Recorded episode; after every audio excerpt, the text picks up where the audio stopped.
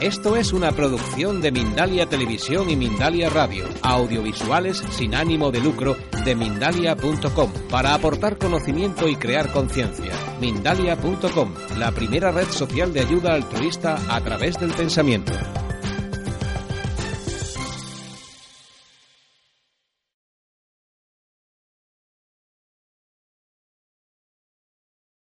Antonia desde España eh, pregunta, de unos meses acá el sueño de mi personaje se ha desmoronado por completo. No tengo pareja, mis relaciones con amistades y, y familia son un desastre, no tengo trabajo ni ingresos, estoy, estoy reseteando por completo mi vida. ¿Qué me recomiendas? Déjala que se, que, que se resete. O sea, no te juzgues por la experiencia que estás teniendo, porque no eres tú quien está haciendo eso. Eso no te está sucediendo a ti, eso es lo que está ocurriendo. En otras palabras, hay una cosa que me gustaría ser consciente de, porque aquí es donde la culpa se cuela.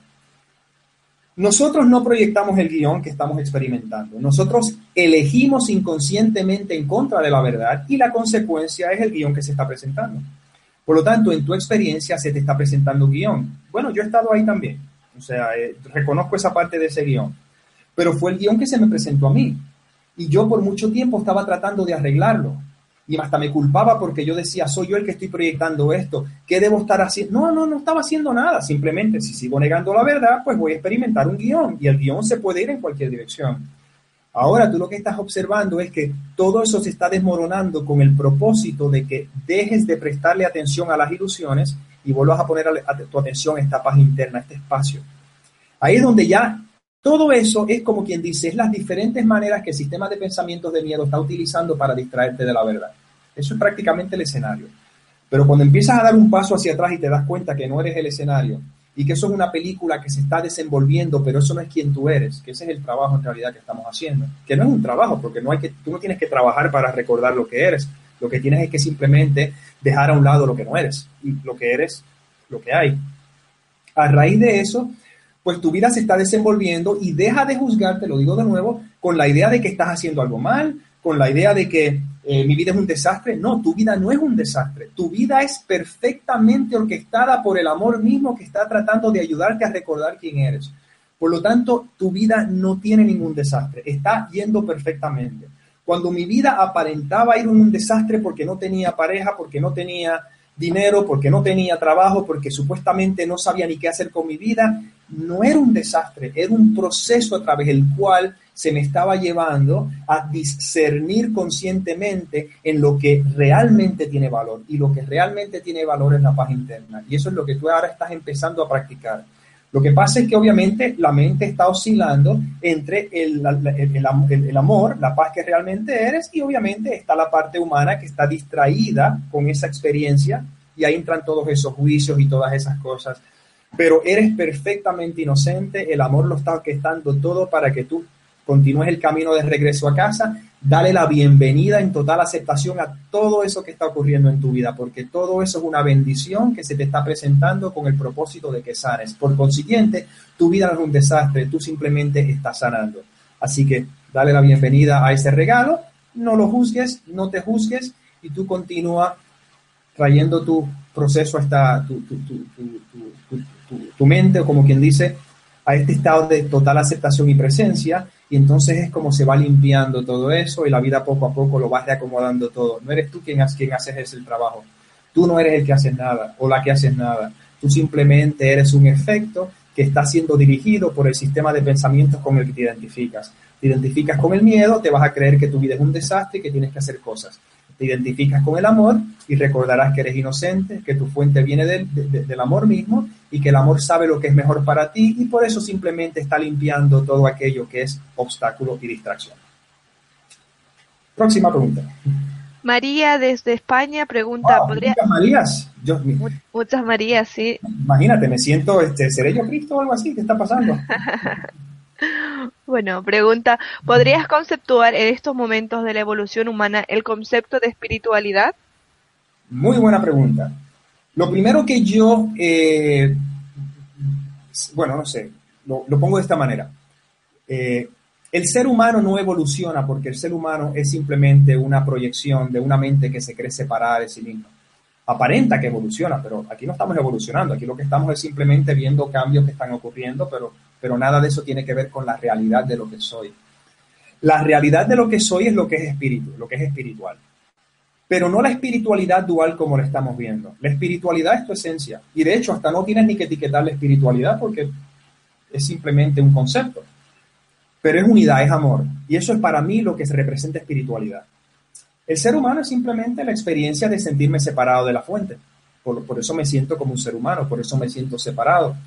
Ahora, para efectos de palabra evolución, yo te diría que según vamos tomando conciencia, la evolución para mí es el recordar quién soy. Eh, no necesariamente los procesos, entre comillas, evolutivos que está ocurriendo con la, con la parte humana. De hecho, si te pones a mirarlo de esa forma, la parte humana cada vez va en desastre. O sea, tú ves que cada vez los conflictos se, se, encuentran mucho más este, eh, eh, prominentes, como quien dice. Pero bueno, esa es la condición humana. La condición humana es dual y en el, en el dualismo está lo opuesto y en los opuestos está lo alto, lo que sube y lo que baja. Está lo que el calor y el frío. Está, está el miedo y está el, está el placer y el dolor. Pero tú no eres la condición humana. Nosotros no somos la condición humana. Nosotros somos el amor mismo que, que, que es el que contiene todo lo que es. Eso es como, eso es como yo percibo espiritualidad. Para mí espiritualidad es amor. Espiritualidad no es una técnica, espiritualidad es una cosa que yo hago, espiritualidad no es una cosa que, que es simplemente el amor mismo. Entonces el amor mismo, que es espiritualidad, puede tomar diferentes formas para apoyarnos en ese proceso. Y bueno, ahí sí, desde ese punto de vista, yo, tú puedes ver la espiritualidad expresada en diferentes maneras con el propósito de traer la mente al amor que realmente somos. Y bueno, entonces desde ese punto así es como yo lo percibo. Pero de nuevo, esto es una percepción de una parte de la mente que se proyecta como grande, así que no tomes lo que yo estoy percibiendo como verdad. Yo creo que lo más importante para mí es eh, empezar a soltar los conceptos y empezar a abrirme a ese silencio libre de conceptos para sentirme unido al amor que soy. Y entonces ahora todo lo que vas a hacer es simplemente amar y cuando conceptos entran, ser muy cuidadoso de que no entremos en una guerra con nuestros hermanos por el medio de, por el mero hecho de definir conceptos, que eso no te voy a negar, me pasó a mí mucho, yo tuve que trabajar bastante en ese proceso. Eh, y bueno, pues fue la lección, una de las lecciones que yo tuve que, que mirar de frente. Así que así es como yo lo percibo. Y bueno, próxima pregunta. Electrus Leonardo desde Ecuador eh, pregunta, ¿cómo desarrollaste el sentido de confianza en lo que somos? Pues mira, te voy a decir una muy buena pregunta y gracias por esa pregunta porque la confianza sí es una cosa que desarrolla, pero se desarrolla con la experiencia. Lo primero es la fe, como quien dice, primero es la fe de que esto trabaja y después es la experiencia. Yo te podría decir que eh, desde mucho antes que yo estuve envuelto en este camino espiritual, como quien dice, de alguna forma yo siempre fui el que, el que seguí mi corazón, mi corazonada. O sea, que de alguna forma yo siempre hacía lo que sentía que era lo que quería hacer y por, por la razón que sea, siempre me daba cuenta que de alguna forma las cosas se acomodaban para apoyarme en, en, eso, en esa corazonada. No en las cosas que yo quería que sucediesen necesariamente, pero sino que en las cosas que naturalmente iban sucediendo. Si tenía el deseo de mudarme para California, por ejemplo, pues yo seguía la corazonada. Pero no era que yo decía, voy a poner como meta que voy a vivir en California. No, eso no era así. Es que primero surge la corazonada y después yo me movía en esa dirección. Y mientras nosotros eh, nos las pasamos tratando de, buscar cómo, cómo, no sé, alcanzar nuestras metas o lo que sea, yo lo que sí observaba era que cuando yo seguía esa, esa, ese, ese movimiento, como quien dice, que sigue siendo parte del mundo dual, o sea, no estamos hablando de, de nada trascendido a, este punto. Pero sí me di cuenta que tenía que haber algo que me sostenía porque ya yo me, yo me daba cuenta que no es posible que las coincidencias existan tan a menudo. Y obviamente la palabra coincidencia y eso ya eso está fuera de mi vocabulario para los efectos. Entonces ahí fue donde yo me di cuenta que hay algo, hay algo que me sostiene. Entonces, eh, la confianza se desarrolla a través de la voluntad. Yo creo que es así. Cuando nosotros tratamos de desarrollar la confianza como una forma de poner a prueba a Dios, mm, por lo general lo que hacemos es nos damos trancazos y terminamos sintiéndonos más desconfiados. Para mí la confianza es simplemente el deseo de, el deseo de recordar quién soy, el deseo de, abrirme a algo que va más allá. Entonces así fue como se desenvolvió mi camino. Empecé en el mundo de autoayuda, este, leí muchos libros, todos fueron apoyos, obviamente fueron escalones que me llevaron a, profundizar en la parte espiritual, como quien dice, solo que todavía estaba la confianza en mí, en el personaje, donde yo, Nick Arandes, creía que era el que tenía el poder de crear y manifestar y todas esas cosas, y eso no era confianza, eso era control.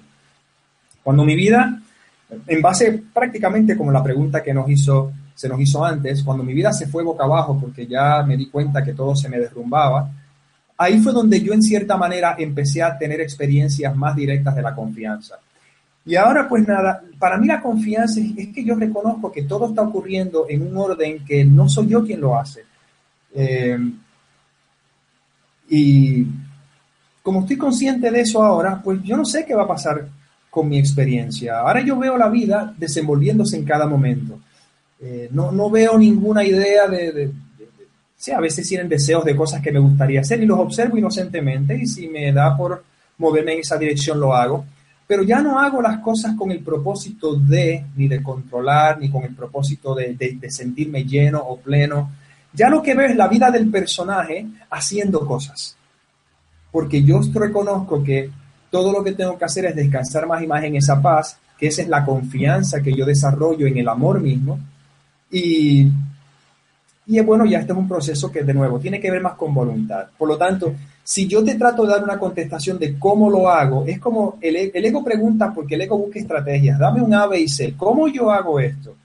Y bueno, yo no sé necesariamente quizás si la forma que yo lo haga te apetezca a ti o, resuene contigo, pero si tu voluntad es la misma que la, que, es la mía, que es la voluntad de recordar quién soy, pues entonces la vida misma te va apoyando en la forma, en el mundo de las formas, que sea más apropiada para que tú puedas este, desenvolverte en el, en el camino. Eh, así es como yo lo he visto. Y pues ya la confianza, de nuevo, es una cosa que no se puede explicar, es una cosa experimentada, es una cosa sentida. Y de vez en cuando, este, cuando experimento algún tipo de miedo, como, como el personaje puede experimentar cuando surge algún tipo de miedo, pues ahí me doy cuenta que hay una falta de confianza.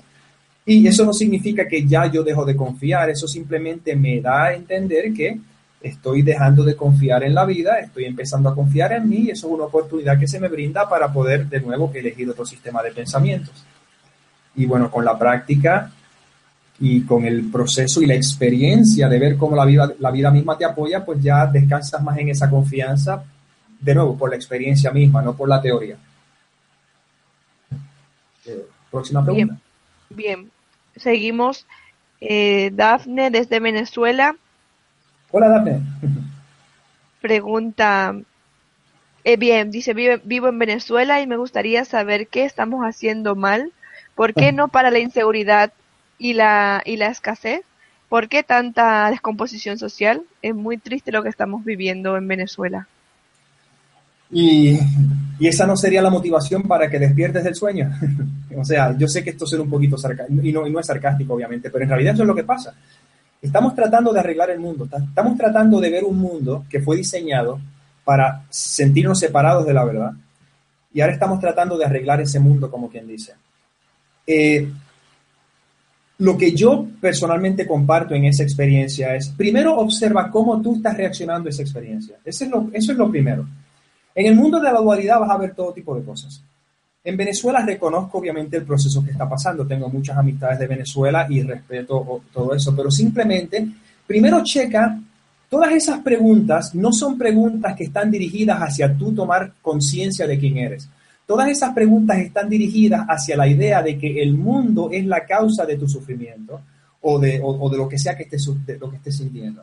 Ahora lo que estamos haciendo es volviendo a tomar conciencia de que todo esto que yo estoy sintiendo, ya sea inseguridad o miedo, o lo que sea, es porque le estoy prestando atención a una escena que se está desenvolviendo, que está muy perfectamente montada por el miedo para, para distraer. Y lo que estoy haciendo ahora es tomar conciencia de que solo el amor es real, porque en realidad solo el amor es real. Y el sistema de pensamiento del miedo te vende, sí, pero ¿cómo puede ser real? Mira lo que está pasando en Venezuela. Pero es que volvemos de nuevo con la misma trampa. No es lo que está pasando en Venezuela, es cómo tu mente lo está percibiendo.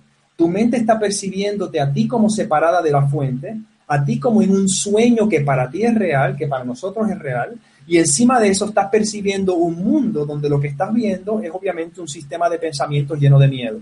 Pues, ¿qué pasa? Si tú puedes empezar a mirar un poquito más profundamente y te das cuenta que la, toda, todo ese comportamiento que se está viendo afuera para efectos de lenguaje dual y, este, de, de este mundo, todos ellos están experimentando lo que están experimentando porque están haciendo un juicio de lo que ellos creen que es correcto, incorrecto, bueno o malo. Que eso lo hace el gobierno, lo hacen las personas, todo. Cada cual actúa en base a eso. Cuando tú te identificas juzgándolos a ellos por la experiencia que están teniendo, estás compartiendo el mismo sistema de pensamientos de ellos, donde tú estás juzgando lo bueno y lo malo. ¿Okay? Lo que estás mirando ahora es qué efecto está teniendo eso sobre ti para que ahora tú tomes conciencia de eso que estás sintiendo, porque esa, si fuese, yo estoy asumiendo aquí obviamente, si fuese rabia o resentimiento o ira o miedo, obviamente que estés sintiendo, ese miedo que estoy sintiendo es lo que ahora estoy proyectándole a esas escenas para no tomar responsabilidad de que está saliendo de mí. Si yo no soy consciente de que yo estoy sintiendo un miedo que está saliendo de mí, que brota de mí, y me engancho en la creencia de que el problema está allá afuera, y de que el problema es que, ¿por qué toda esta inseguridad? ¿Por qué? Bueno, porque eso es lo que se hace cuando se elige en forma de la verdad. Eso es tan simple como eso. Cuando empiezas a tomar a la conciencia de que hay un amor en ti, de que hay una paz en ti que no puede ser tocada por nada de lo que está sucediendo para, entre comillas, allá afuera, ahí es donde tú te liberas. Y eso es lo importante. Lo importante no es liberar el mundo, lo importante es liberarte a ti de la creencia de que el mundo es la causa y que tú eres un efecto. La paradoja es que cuando tú te liberas a ti, de esa manera estás liberando el mundo porque el mundo está en ti, tú no estás en el mundo. Pero eso es lo que yo enfocaría más, no en tratar de contestar por qué está sucediendo esto allá afuera, por qué el gobierno, por qué la injusticia, porque esa es una pregunta que no tiene ningún tipo de contestación, porque la razón por la cual eso está aparentemente ocurriendo es porque eso es un producto del miedo. Y lo que es producto del miedo no va sino que a generar miedo. Por lo tanto, lo que yo quiero recordar es que yo soy amor, de que el amor es lo único que, que, me sostiene y que cuando yo permito que todo eso que estoy sintiendo, que se lo quiero proyectar a esas escenas, yo tomo responsabilidad de que no tiene nada que ver con esas escenas. Ahora ya las preguntas no es por qué esto está sucediendo allá afuera. No, la pregunta ahora simplemente es, ¿cómo puedo liberar esto que estoy sintiendo para así no sentirme aprisionada por estas experiencias, por estas sensaciones? Y la paradoja es que cuando más se libera ese amor en ti, lo que vas a ver ahora, que desde que ahora se percibe como todo, como, como, como, como, como carencia y miedo, inseguridad, ahora lo que vas a ver es al Santo Hijo de Dios en todos sus diferentes disfraces, que es lo que decía la Madre Teresa. Y ahora tú estás identificada con el amor. Y eso es lo, eso es lo más importante. Deja el mundo tranquilo. hay una práctica que, que, es mi práctica personal, que es un curso de milagros, que te dice, no trates de cambiar el mundo, cambia tu mentalidad acerca de él.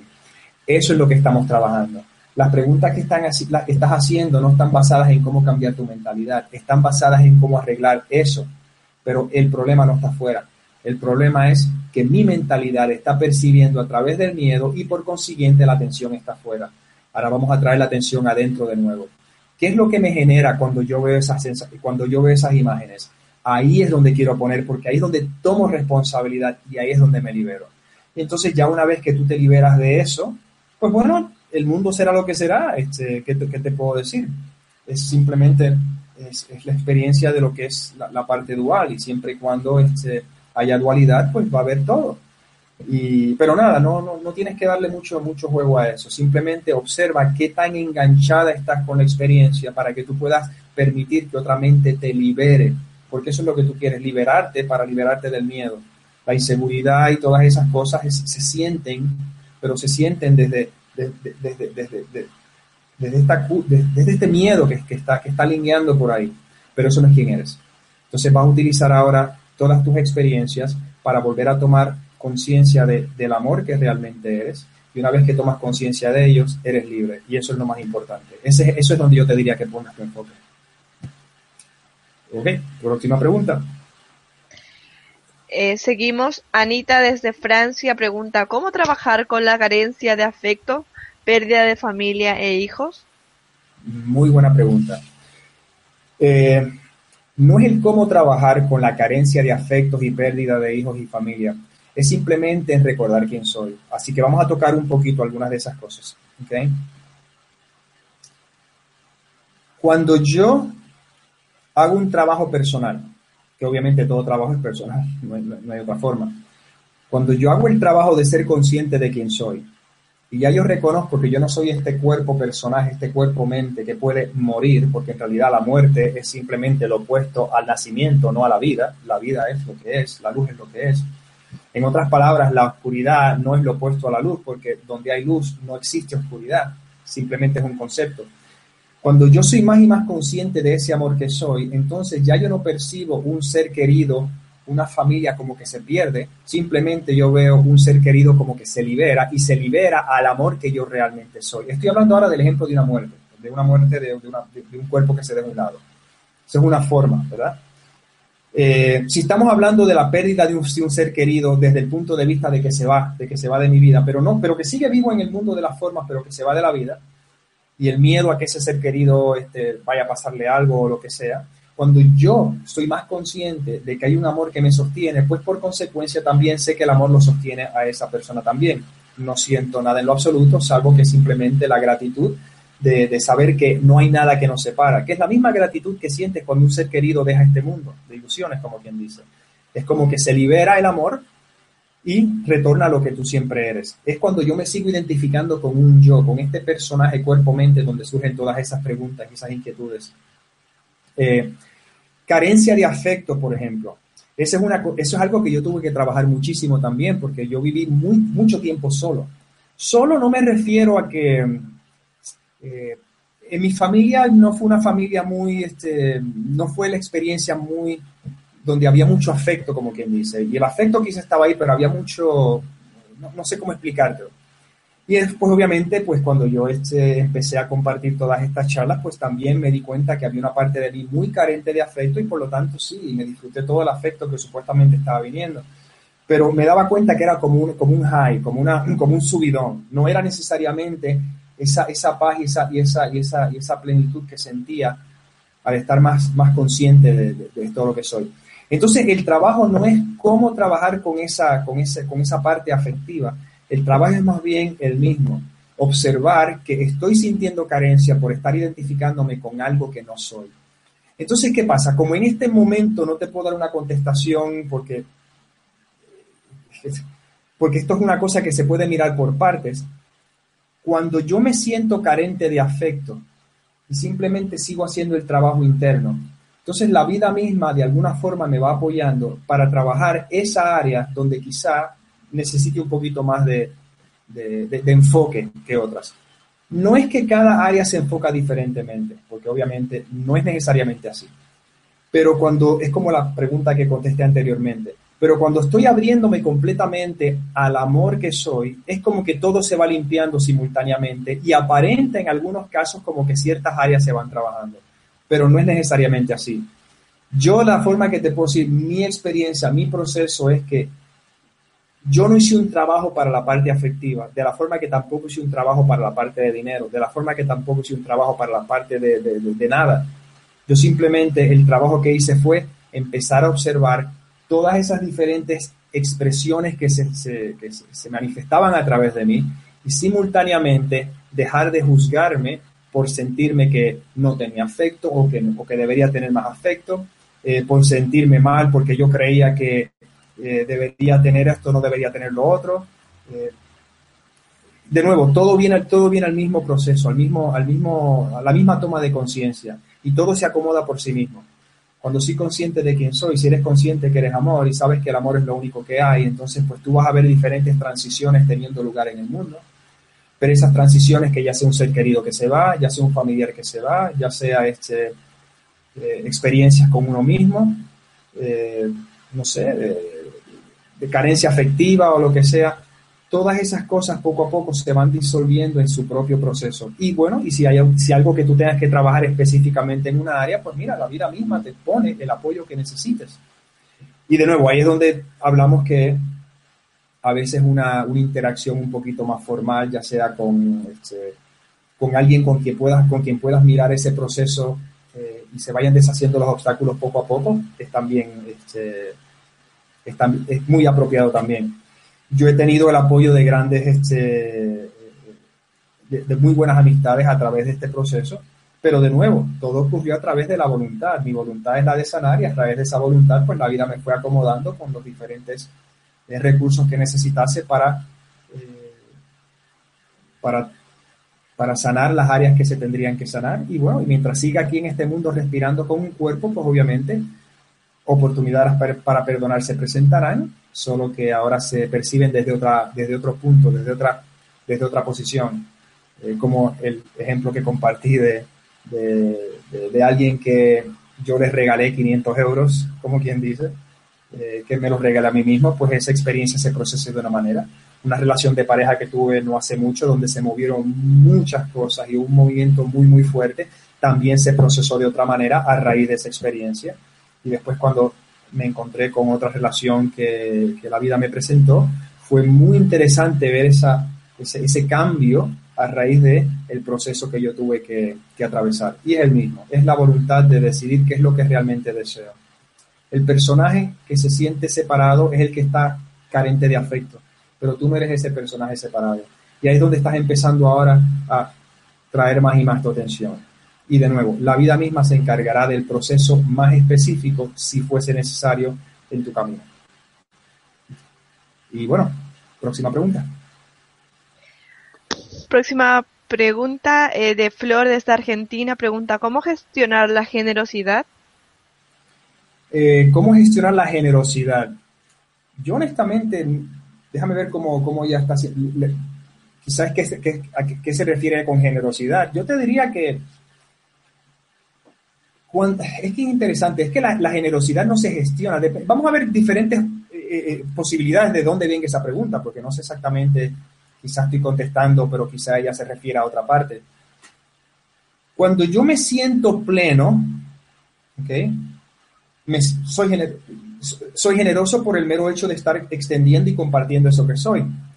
Pero si tú tratas de, de, de, de ¿cómo te digo?, de llevar la generosidad a algo específico. Como quien dice, si yo fuese generoso, yo le daría dinero a todo el mundo. No, eso, tú puedes estar dándole dinero a todo el mundo por culpa. Eso no es generosidad. Eh, por lo tanto, eso no se gestiona, es espontáneo. Cuando estás identificado con el amor, pues la generosidad brota naturalmente. El concepto que tú tengas de generosidad, lo cual yo no sé cuál es.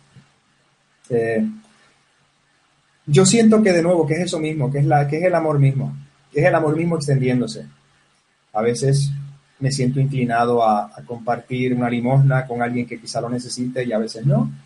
Yo lo que siempre checo es si hay culpa. Eso es lo que yo, lo que yo observo más constantemente. A veces me siento generoso más bien porque lo que quiero es atención sin darme cuenta y eso lo miro.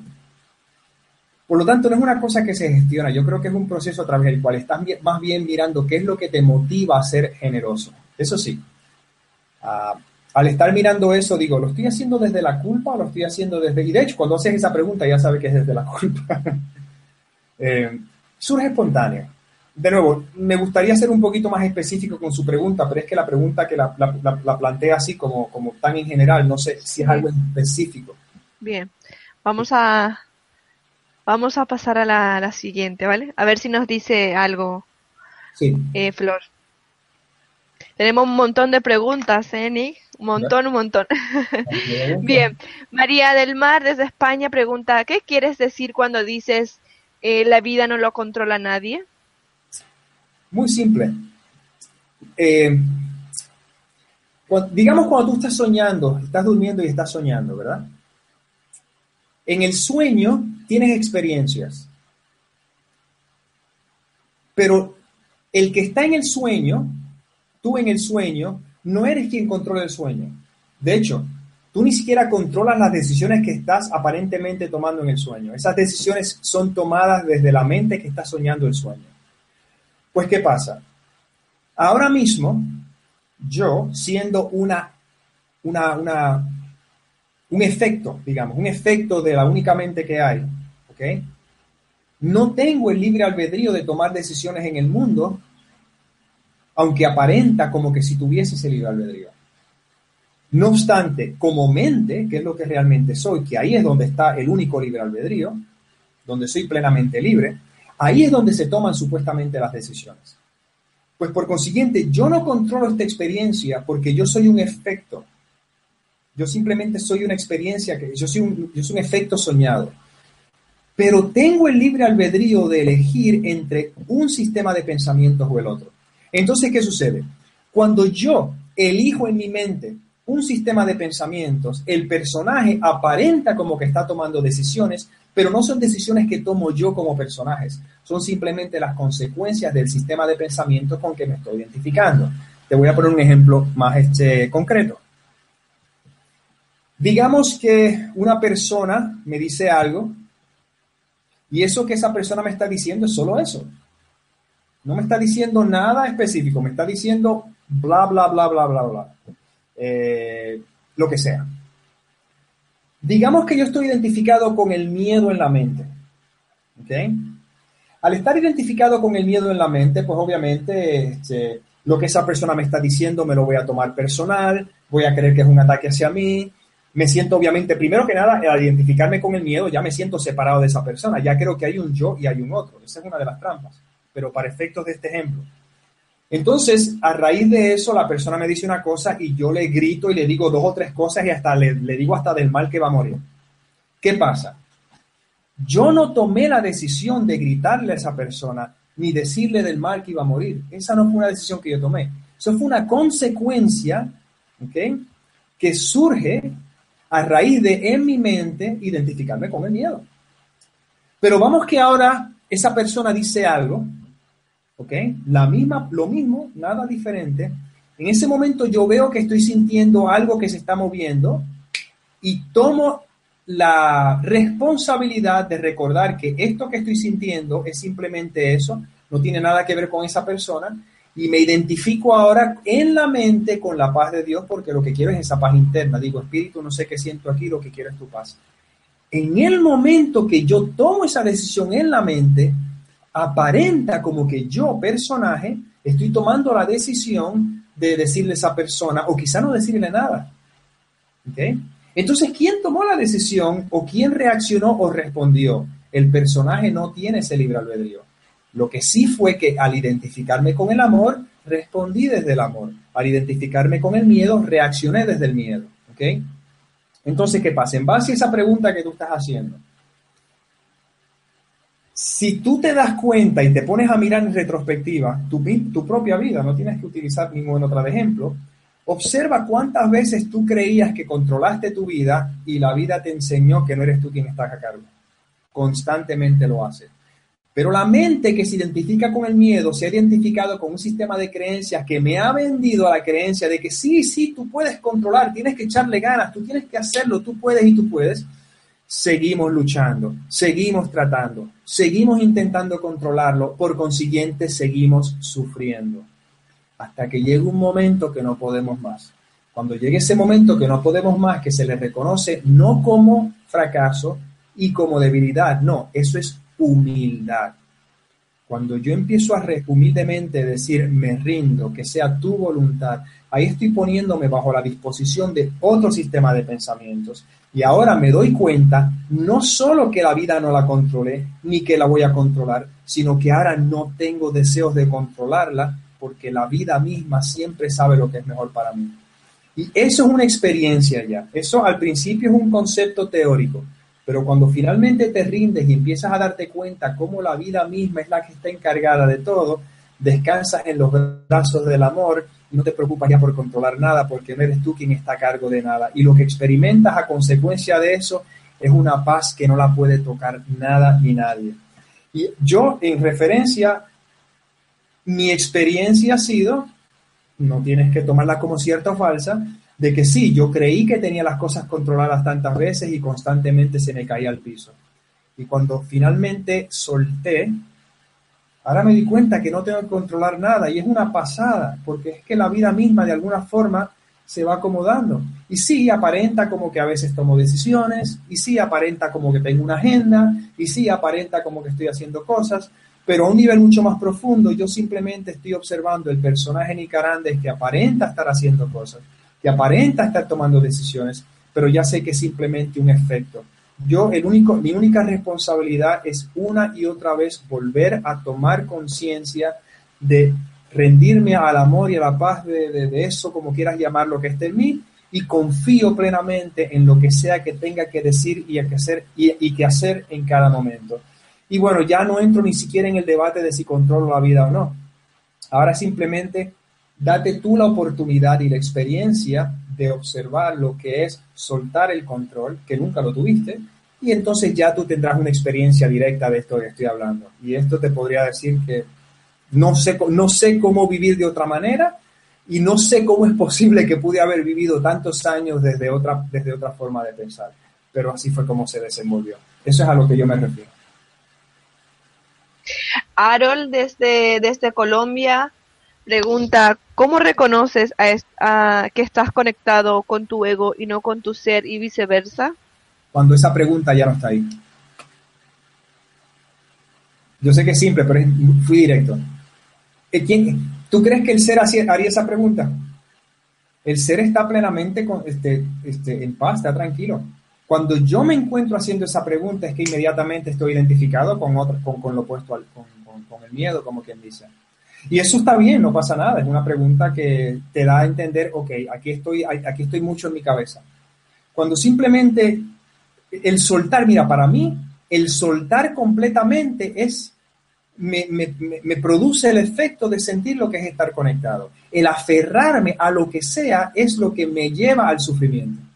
Entonces, cuando me encuentro eh, tratando de controlar o creyendo que estoy tratando de controlar o algo así, suelta, suelta. Ese soltar para mí es el, es el efecto, es, el, es, el, es, lo que me apoya en sentirme que estoy en conexión con, con mi ser. Eh, pero no hay, no, hay, no hay una pregunta que se hace, porque de nuevo, cuando se hace la pregunta, la pregunta misma es lo que da testimonio de que te sientes desconectada. Cuando no está esa pregunta ahí, obviamente es porque te sientes plenamente conectado. Cada vez que, que, que, que te sientes así, pues no, no, no hay, no hay pregunta. Ahora, como estamos trabajando en lo que no somos, pues obviamente eh, la pregunta sale y es otra oportunidad que te das para darte cuenta, ok. Y es que de nuevo estamos así, cuando hacemos de esto un juego muy, muy este, lógico, muy, este, muy mental, que eso, eso ocurre siempre, así que por esto no hay nada, por eso es que se hacen preguntas. Eh, llega un momento que las preguntas se caen por su propio peso, porque llega un momento que lo único que hay es el silencio, ya no hay más nada. Ya no es que hago, que no hago, que digo, que no digo, es simplemente presencia. Y desde ese espacio, pues confío en lo que haga o que no haga, diga o que no diga. Y la vida se va simplificando más. Muy bien. Próxima pregunta. Eh, Rogerio desde, desde México pregunta, ¿el universo quién lo creó? Ya que el cuerpo lo creamos nosotros. Eh, gracias, Ni, eh, resonó contigo.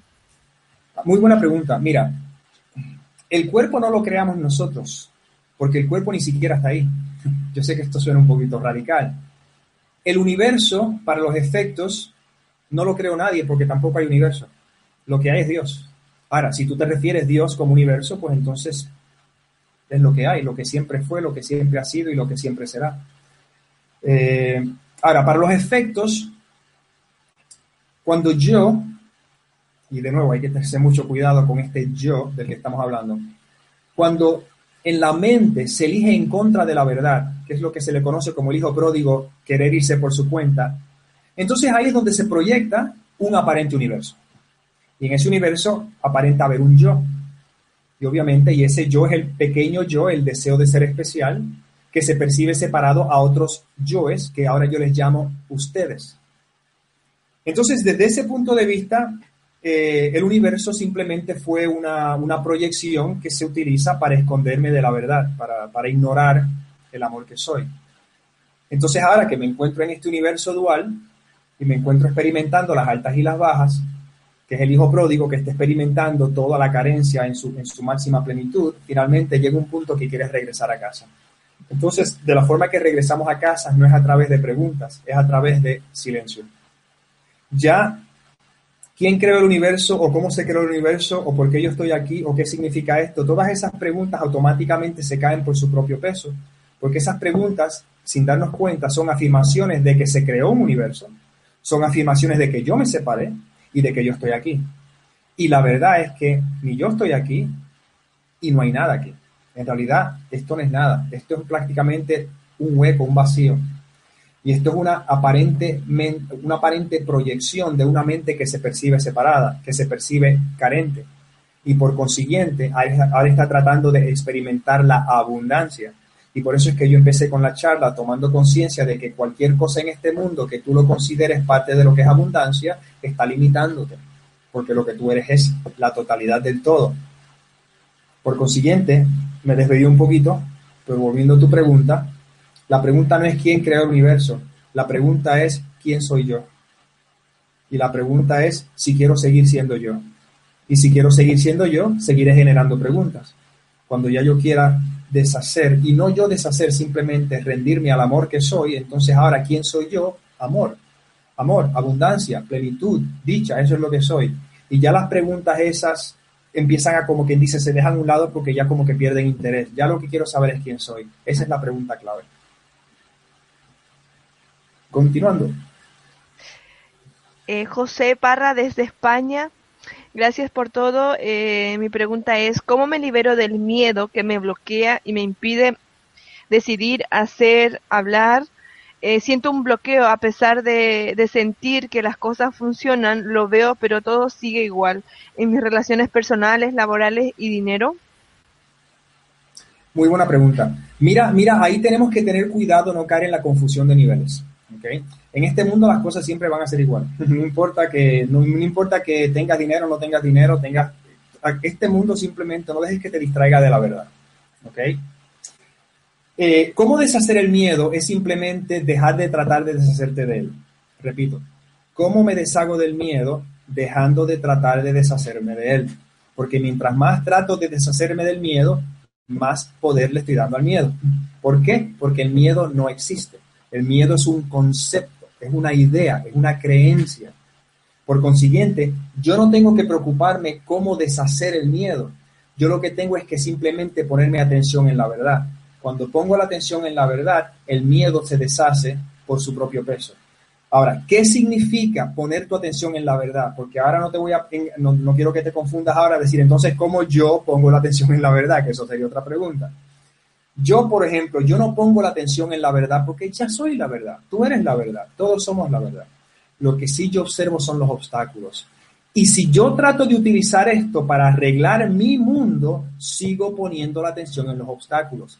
Si yo trato de utilizar esto como una estrategia para arreglar, entre comillas, mis relaciones personales, para arreglar, entre comillas, mi situación financiera, para arreglar, entre comillas, mi situación de trabajo o de salud, todo lo que estoy haciendo es tratando de traer la verdad a las ilusiones. Estoy tratando de, de nuevo, tratar de poner atención en lo que es falso. Y todo aquí es falso. Inclusive yo, el yo personal que creo estar aquí es parte de esa creencia, de esa falsedad. Por lo tanto, por lo tanto, volviendo a mi experiencia personal, cuando yo estuve con mi proceso con el libro y todo, yo me di cuenta que yo no hice nada para deshacer miedos. Yo simplemente estaba aprendiendo a vivir con todo lo que estaba sintiendo y eligiendo constantemente en una rendición total más y más esa paz. Eso es todo lo que yo estaba haciendo. Entonces, a raíz de eso, fue que poco a poco se fueron, se fue deshaciendo muchos de esos obstáculos, que para efecto todo obstáculo es miedo, como quiera que lo veas. Todavía tengo la experiencia de ser un ser humano en un cuerpo hablando con personas aquí en este mundo, por lo tanto, a un nivel más profundo todavía hay miedo a Dios, porque si yo no le tuviese miedo a Dios, no estaríamos aquí. Esta experiencia no tendría lugar. La experiencia de Dios es unidad y plena. Ahora, se puede vivir esta experiencia con una mentalidad libre de miedo hasta que se deje el cuerpo a un lado. Entonces, ese es el trabajo que estamos haciendo. Y el trabajo, vuelvo, vuelvo a repetir, repito, no es intentar deshacer el miedo, porque intentar deshacer el miedo es dándole realidad al miedo mismo. Es simplemente rindiéndome completamente a cada momento presente en total aceptación de lo que es, que eso es otra forma de decir sin interpretar, sin juzgar, sin justificar, y ahí es como estoy permitiendo que el amor mismo empiece a salir a la superficie y a raíz de que el amor va saliendo a la superficie, el miedo por su propia naturaleza se va desintegrando. Lo que sí te diría es que no te juzgues, que esa es otra pregunta, otra contestación que di anteriormente, no te juzgues por las experiencias que estás teniendo. No hay nada que cambiar en tu mundo. Solo tienes que cambiar de mentalidad acerca de tu mundo. Y bueno, si estás pasando por esas experiencias, observa qué creencias están detrás. Me siento fracasado porque estoy teniendo estas experiencias, me siento mal, me siento que no soy merecedor, me siento... Todas esas son creencias y más obstáculos que se interponen a lo que ya tú realmente eres. Por eso es que siempre se ha dicho que el proceso de recordar quién soy es muy simple, pero es que es tan obvio que por eso se pasa por alto. Ahora lo que estamos haciendo es aprendiendo a soltar completamente. Por eso mi libro se llama Lo que pasa cuando dejas ir. Es completamente soltar, es un soltar constante. Y eso es lo que yo me encuentro haciendo en cada momento de mi vida, más, más conscientemente ahora, en estos últimos, no sé, este, qué tiempo que he estado en este proceso. Así que tú no tienes que preocuparte cómo deshacer el miedo, ese no es tu trabajo. Tú lo que tienes que simplemente reconocer qué es lo que de verdad deseas. Si lo que deseas es la paz interna, la paz interna no está interesada en arreglar tu mundo, no está interesada en arreglar tus circunstancias. Lo que está interesada es que no te dejes distraer por ellas, porque el distraerte por ellas es lo que no te permite experimentar esa paz que ya eres. Es, en realidad ese es el único, lo, es lo único que hay que hacer, por lo menos en mi experiencia. Seguimos, Carmen desde España pregunta, eh, en este proceso de desmantelar el personaje y, enfocarme solo en la paz, me ocurre que desde este personaje me encanta fumar y eso a veces me causa conflicto. Te agradecería tu aporte al respecto. Bueno, mira, el fumar o no fumar, ¿qué diferencia? A ti te encanta fumar, otros les encanta comer, otros les encanta ver televisión, otros les encanta hacer ejercicio. Todas esas son diferentes maneras de alguna forma este, eh, eh, observar dónde, dónde hay ciertas cosas que me aprisionan, como quien dice. Eh, suelte el juicio de que, de, que si fumar sea bueno o malo es simplemente, es simplemente lo que es. Pero obviamente, si es una cosa que yo no puedo vivir sin ello, pues obviamente ya tú ves el problema. Como te digo, por eso no quería poner el enfoque en el fumar, porque no quiero que la gente crea que ese es el único problema. El que no puede vivir sin Facebook tiene el mismo problema. El que no puede vivir sin hacer ejercicio tiene el mismo problema. El que no puede vivir sin, como está, esto es lo que hay. Volvemos a lo mismo. Entonces, ¿qué pasa? Cuando más voy tomando conciencia de qué tiene valor para mí, te voy a poner un ejemplo muy puramente a nivel dual primero, completamente dual. A veces la gente trata de dejar de fumar o tratan de hacer ejercicios porque su meta es o mejorar el personaje o su meta es eh, eh, eh, agradecer o complacer, o como quien dice. Pero eso no tiene la fuerza suficiente para que la persona pueda hacer una, una como te digo, un cambio este, mucho más permanente. Sin embargo, si digamos que para mí la salud es muy importante, que de nuevo, eso es otra trampa también, porque sigue dando la importancia al sistema de pensamiento del ego, que es un cuerpo, pero te voy a, te voy a llevar por partes, ¿ok? Cuando yo empiezo a darle mucha, mucha valor a, la salud como una forma de sentir que es el amor que siento hacia mí mismo, entonces es como que ya todos esos comportamientos naturalmente se van cayendo, ¿entiendes? Porque entonces quizá ya mi, enfoque, quizá un, un, cigarro lo que me lleve a relajarme. Pero quién sabe si ahora yo puedo relajarme a través de meditar, como quien dice. Sea, que es otra forma, otro sustituto que sigue siendo parte del sistema de pensamiento del ego. Estoy bien claro con eso, no estoy aquí tratando de, azucarar nada, pero eso es lo que yo he visto más o menos. La gente me pregunta, por ejemplo, ¿por qué yo hago ejercicio? ¿Por qué yo como de esta manera? Mira, yo no como de ninguna manera ni hago las cosas porque yo creo que es importante ni es espiritual, es porque yo me gusta sentirme bien. yo le doy más valor a sentirme bien. Por eso fue que la primera vez, cuando yo me emborraché una vez en, en Puerto Rico y lo hice con unas amistades que estábamos en su casa, no íbamos a conducir a ningún sitio. Y yo quería tener la experiencia de lo que es emborracharse. Y está bien, no pasa nada, quería disfrutar esa experiencia. y la disfruté y la pasé, como dicen en España, súper guay. Mis, mis, inhibiciones se fueron allá, tú sabes dónde. Me encantó, la pasé tan bien que fue impresionante. Al otro día, cuando me da ese dolor de cabeza y yo empiezo a vomitar, yo dije, oh, pero, pero para esto no tiene sentido. Pues obviamente a mí me gusta sentirme bien. Y como a mí me gusta sentirme bien y me gusta estar, este, pues mira, sí, sigue siendo ego, sigue siendo parte del mundo de las formas, no pasa nada. Pues ya automáticamente las cosas que naturalmente no me hago, no, no resuenan con eso, pues no las hago. Pues de nuevo, no hay que sentirse culpable. Tú, si vas, a, si vas a fumar el cigarro, lo importante es que lo fumes sin culpa. Eso es lo importante, que lo hagas sin culpa. Siempre y cuando lo hagas sin culpa, no pasa nada. El que fumes o dejes de fumar no garantiza que vaya a vivir mucho. El que yo coma lo que coma o haga ejercicio no garantiza que vaya a vivir mucho tiempo. Quizá me voy mañana y el que está fumando y bebiendo dure el tiempo que sea. Así que estoy quitándole todos los conceptos y todo eso. Pero sí lo que yo me gustaría que pongas atención es si tú eres esclava del cigarro, eso sí. Si fumas porque te apetece y no pasa nada, está bien, pero si tu paz no está, si tu paz se perturba y te sientes ansiosa porque no tienes un cigarro, pues obviamente ahí te estás dando cuenta que eres esclava de eso.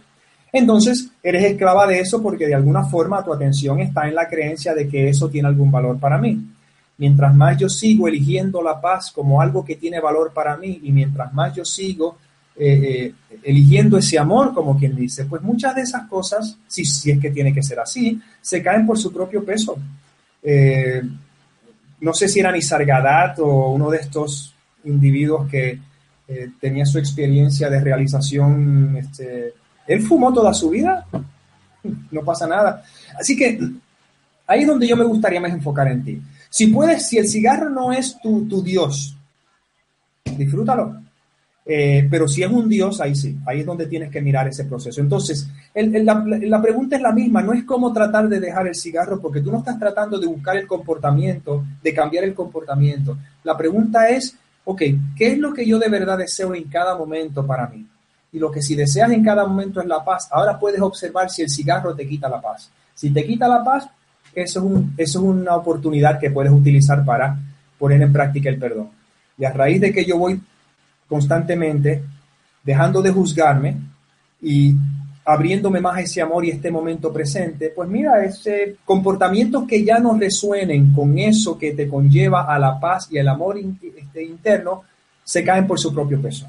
Así como, eh, como te digo, no es estrategia de lo mismo. Si, si, si deseo sentirme bien, pues posiblemente yo dirigiré el personaje a hacer cosas que lo hagan sentirse bien. Sigue siendo dual, estoy teniendo claro eso, pero eso es lo más práctico que yo te ofrecería. Si fumas, que lo hagas sin culpa, pero si el cigarro se convierte en algo que de alguna forma, si no lo tienes, es una prisión, eso sí lo quieres ver, porque a final de cuentas queremos liberarnos de todo, de todo literalmente, para poder abrirnos, o mejor dicho, para poder despertar de este sueño y eh, recordar, o mejor dicho, tener la experiencia de lo que realmente somos. Y eso sucederá cuando se deje su cuerpo a un lado y esto. Mientras tanto, puedes vivir en paz sin prisiones al, al elegir un cambio de mentalidad. Eso es lo que me siento inclinado a ofrecer en este momento en base a tu pregunta. Próxima pregunta. Bien. Eh, última pregunta. Tenemos más preguntas, pero ya nos estamos quedando sin tiempo. Eh, y pedimos disculpas a la gente que no que por no poder responder a todas las preguntas. Eh, vamos con la última. Francis desde España Pregunta, te quiero preguntar acerca de esas enseñanzas que dicen que estamos aquí para aprender a crear nuestra realidad. ¿Se puede co-crear desde el ego? ¿Cómo puedo saber si mi visión de vida nace de mi esencia o del ego? Mira, esa es una muy buena pregunta. Co-crear con el ego eh, se podría decir que es, una, que, es un, que es un oxímoron, como quien dice. O sea, el ego no co-crea nada. El ego lo que hace es que proyecta un sueño de separación porque así es como él se protege, entre comillas, de la verdad, como quien dice. Pongámoslo de esta manera. Cuando yo estoy durmiendo, en la mente es donde supuestamente se proyecta una película. ¿ok? Pero nuestra realidad no es esa película. Nuestra realidad es la mente que está en esa cama durmiendo. Pues, ¿qué sucede? Dios que es lo que realmente somos, está en un estado de creación constante, pero su creación es infinita. Su creación es algo que no se, no se puede explicar en palabras como quien dice. Yo como personaje separado, que me creo que es una parte limitada de la totalidad, me creo que en este mundo estoy creando, pero aquí yo no estoy creando, aquí estoy proyectando. Aquí se está proyectando una, una, una imagen, un mundo de separación. Por lo tanto, el objetivo aquí no es yo tratar de co-crear ni dejar de crear. El objetivo es simplemente de dejar de prestarle atención a lo que no es real. Y todo en esta experiencia es falso, no es real por consiguiente. Cuando yo estoy tratando de co-crear, estoy lo que literalmente es tratando de limitar a Dios en su totalidad a una pequeña diminuta parte y desde esa pequeña diminuta parte empezar a co-crear como quien dice. Pero aquí yo no estoy creando nada, aquí yo simplemente estoy teniendo una experiencia y es la experiencia de sentirme separado, que es otra forma de decir de sentirme carente. Así que obviamente este, no hay nada no hay nada ni de, ni de crear ni de co-crear, es simplemente es soltar, dejar de prestarle atención a lo que es falso.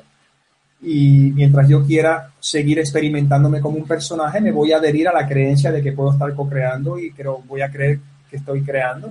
Pero en realidad lo que estoy haciendo es distrayéndome, ponlo de esa manera. Es más bien una distracción. Eh, así que si en la mente aparenta haber un sistema de pensamientos que es el ego, entonces ¿dónde es que se deshace el ego? En la mente misma. No se deshace en el mundo de las formas, se deshace en la mente.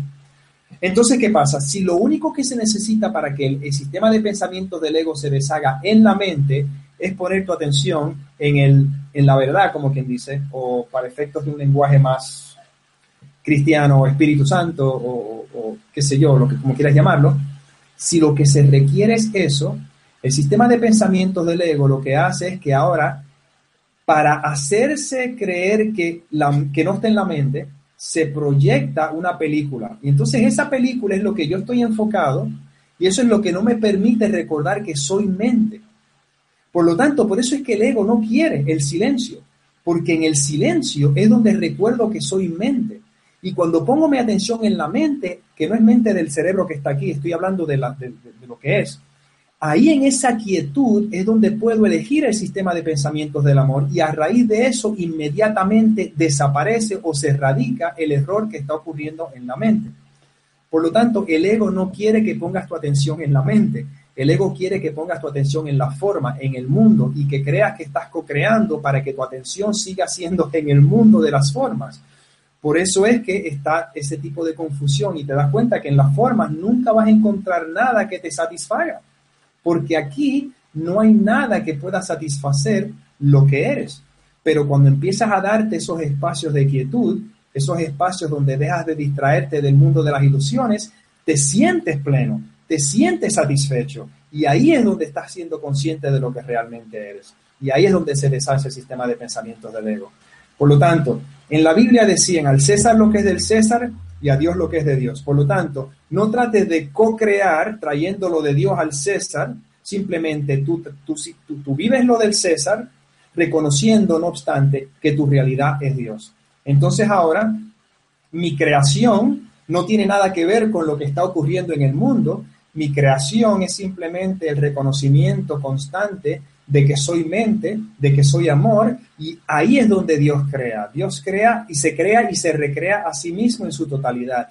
Esta experiencia de ser un ser humano en un mundo que cree que está creando es simplemente una distracción de la verdad, es simplemente una manera de, de, de, esconderme, como quien dice, de Dios por miedo, a, por miedo que le tengo al amor, por haberme creído que me he separado de Él, que es el, miedo que, le tenemos a Dios, como quien dice. Le tengo miedo a Dios porque creo que Él me va a castigar porque me separé de Él, pero en realidad no me separé de nadie, simplemente me estoy creyendo una historia que me vende un sistema de pensamientos que está basado en separación y carencia. ¿Ya yo? Bien, eh, agradecemos sinceramente a, a Nick Arande esta información que ha compartido con nosotros y a todos vuestra importante participación. Son miles de personas las que hemos tenido hoy en Mindalia en directo desde muchos países, como por ejemplo México, Argentina, Bolivia, Brasil, Suiza, Perú, Portugal, Holanda, Chile, Francia, Panamá, España, eh, y no digo más porque, o si no vamos a estar aquí ah. muchísimo rato, tenemos muchísima, eh, de muchísimos países. Eh, recordarte que puedes colaborar con Mindalia.com, suscribiéndote a nuestro canal de YouTube, compartiendo la información de Mindalia.com eh, en tus redes sociales o haciendo alguna donación si lo deseas. Eh, dejamos los últimos instantes para que se despida nuestro invitado de hoy. Nick, últimas palabras de despedida para ti. Bueno, que recuerdes que eres inocente, número uno. Que recuerdes que hay un amor que te sostiene y eso es todo lo que tienes que recordar. Y si tú recuerdas eso, eres abundante por el mero hecho de lo que eres. Y no te preocupes por las distracciones alrededor tuyo. Simplemente son diferentes eh, experiencias que se tienen que, que no tienen nada que ver con tu realidad ni con lo que realmente eres. Y nada, si quieren saber un poquito más de mis travesías o lo que sea, que vayan a mi sitio web, que es nicarandes.com y pues nada, que el amor es lo que te sostiene y eso es todo lo que tienes que recordar. Ese es mi mensaje y te lo digo. Tienes eso, lo tienes todo. De nuevo, muchas gracias, Nick, y hasta la próxima. Muchas gracias a ti. De nuevo a todos, muchas gracias y hasta la próxima conferencia de Mindalia en directo.